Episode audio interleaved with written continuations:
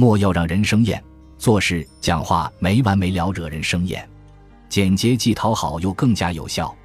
简洁的不足可以由周全礼数来弥补。好，若是再精，就会好上加好；即便是糟，如果简短，就会显得没有那么糟。精华之少远胜于比康之多。